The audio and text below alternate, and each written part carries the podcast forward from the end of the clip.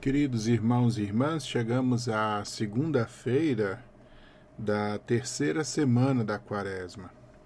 Sempre seguindo as meditações de São Tomás, para esse tempo tão salutar para a nossa vida espiritual, em preparação para a Páscoa do Senhor. E o tema que hoje São Tomás nos apresenta é A Paixão de Cristo nos livrou do poder do demônio.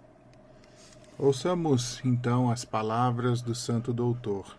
Nosso Senhor disse, conforme se aproximava sua paixão: Agora será lançado fora o príncipe deste mundo, e quando eu for levantado da terra, atrairei todos os homens a mim. Evangelho de João, capítulo 12, versículos 31 e 32 ele foi levantado da terra por sua paixão na cruz. Portanto, por essa paixão, o demônio foi expulso de sua dominação sobre os homens. Com relação àquele poder que antes da paixão de Cristo o demônio exercia sobre a humanidade, três coisas devem se ter em mente. Primeira, o homem, por seu pecado, lucrara para si mesmo a condição de escravo do demônio, uma vez que foi através da tentação do demônio que ele fora vencido. Segunda, Deus, a quem o homem ofendera ao pecar, abandonara por justiça o homem à escravidão do demônio. Terceira, o demônio, por sua vontade, mais do que perversa, colocou-se no caminho entre o homem e a sua salvação. Com relação ao primeiro ponto, a paixão de Cristo nos libertou do poder do demônio, porque ela nos trouxe o perdão do pecado. Quanto ao segundo ponto, a paixão libertou o homem do demônio porque trouxe a reconciliação entre Deus e o homem. Já quanto ao terceiro ponto, a paixão de Cristo nos libertou do poder do demônio, porque em seus atos durante a paixão, o demônio excedeu-se. Ele foi além dos limites do poder sobre os homens que Deus lhe havia concedido.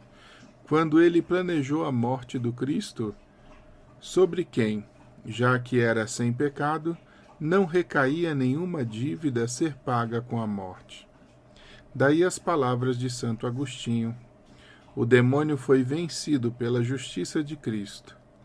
Nele, o demônio não encontrou nada que merecesse a morte, mas mesmo assim ele o matou.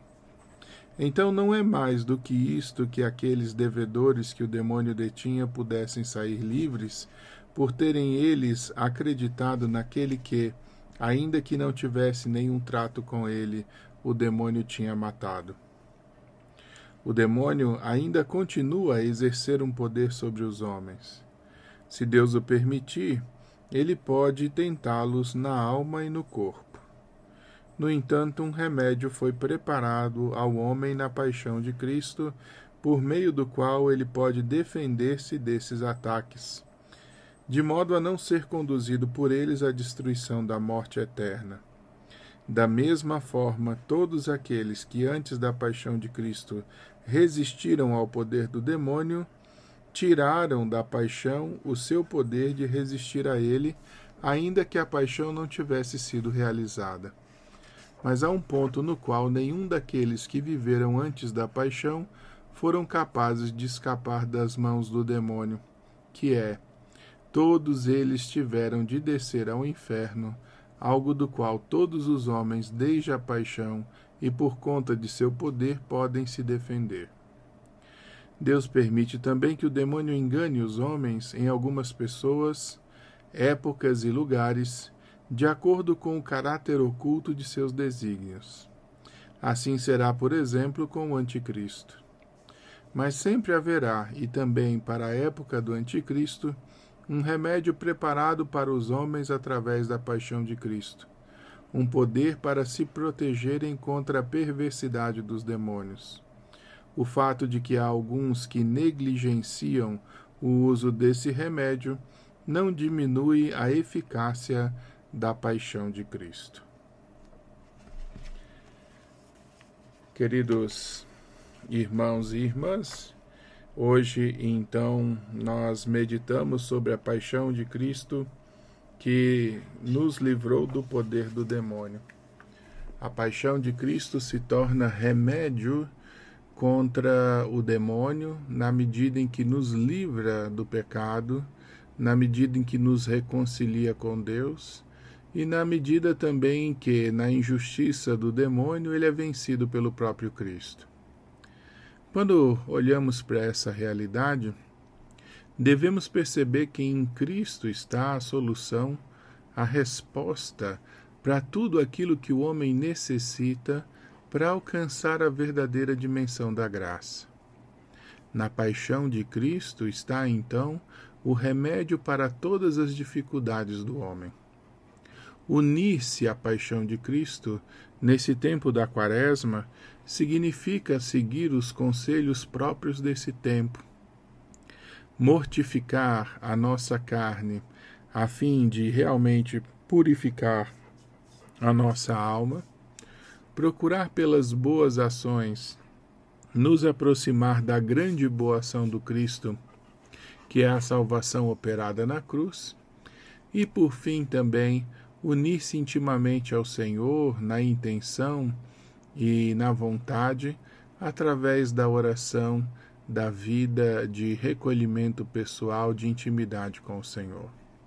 A oração, a esmola e o jejum se unem então à paixão de Cristo como forças que nos motivam a nos afastarmos do jugo do diabo e a nos aproximarmos da paixão do Senhor como remédio salutar para aquilo que nos prendia à experiência da dominação do demônio.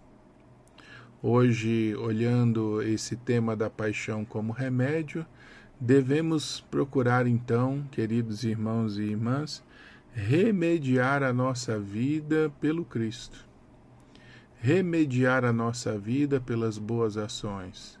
Remediar a nossa vida pela mortificação das paixões neste mundo olhando confiantes para a cruz e para o céu.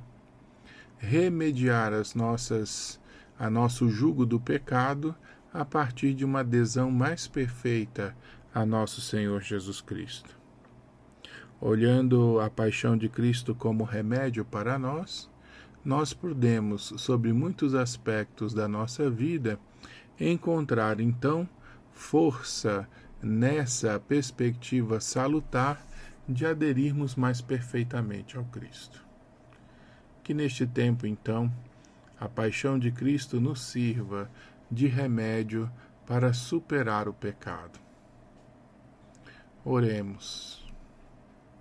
Olhai, Senhor, com bondade para nós, que hoje contemplamos a Sua paixão e suplicamos a devida força para superarmos o jugo do demônio.